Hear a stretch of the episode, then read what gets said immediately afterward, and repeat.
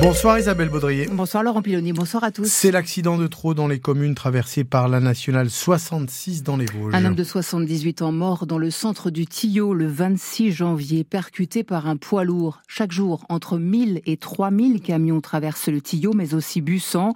Les poids lourds en transit de plus de 3 tonnes sont interdits depuis l'an 2000, mais le trafic reste trop important aux yeux des riverains et des maires. Thierry Collin.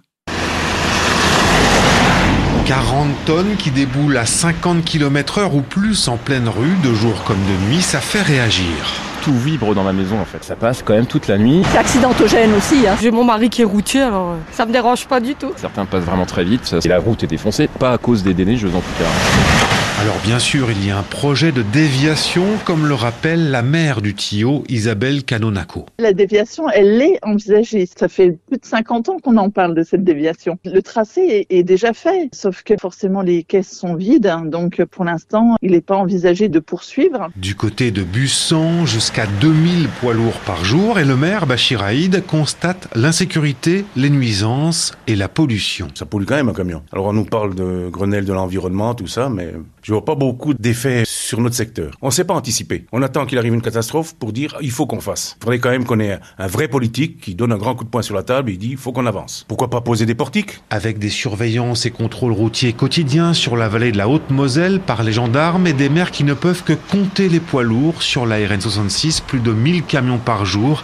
la grande majorité respectant l'interdiction de transit des camions dans cette vallée qui traverse les Vosges vers l'Alsace en évitant les péages. Un colis suspect découvert en gare de Nancy cet après-midi, mais il ne s'agissait que d'une valise oubliée. Pendant une heure, l'accès à la gare ne s'est fait que par l'entrée Saint-Léon. Le temps de l'intervention de la police et des démineurs, tous les accès sont rouverts depuis une demi-heure maintenant. La police de Nancy qui le relance, un appel à témoins pour tenter de retrouver une jeune fille de 15 ans. Elle a disparu de son foyer fin décembre et n'a pas été revue depuis. Elle pourrait se trouver dans la région de Lille.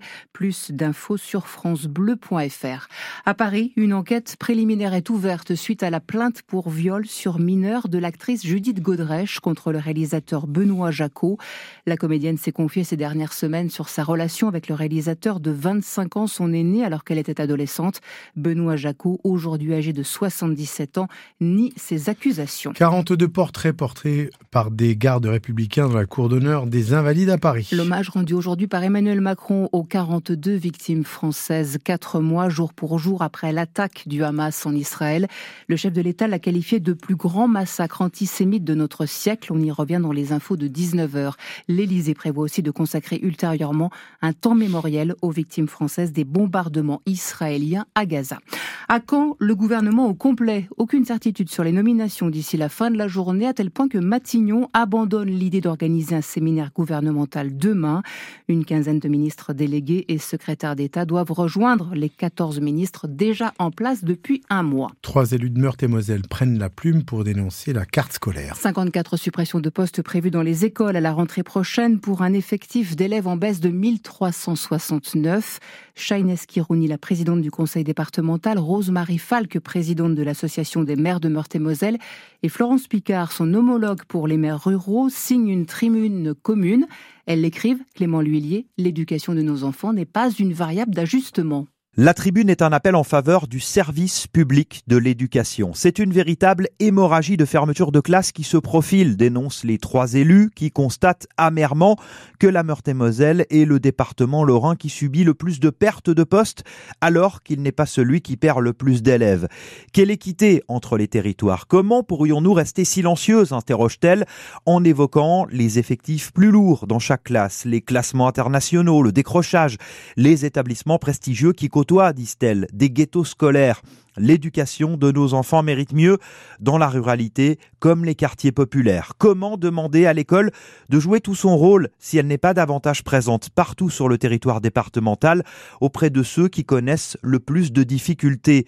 Les trois élus appellent à une mobilisation collective pour des moyens supplémentaires et réclament un moratoire sur les futures suppressions de postes et l'ouverture d'une large concertation alors même que le nouveau Premier ministre a affirmé l'éducation comme première priorité nationale. L'intégralité de la tribune est à lire sur francebleu.fr et notez que Rose-Marie Falque, présidente de l'Association des maires de Meurthe-et-Moselle et maire d'Azraï, signataire donc de cette tribune, sera l'invité de France Bleu Lorraine demain matin à 8h moins le quart. La mobilisation aujourd'hui à Schengen, au Luxembourg, de plusieurs dizaines de jeunes agriculteurs français, allemands, belges et luxembourgeois.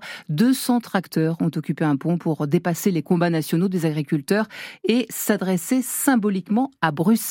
Et puis la suite des huitièmes de finale de la Coupe de France de football ce soir à suivre notamment Lille-Lyon tout à l'heure à 18h30 et PSG Brest à 21h10. 18h et bientôt 6 minutes.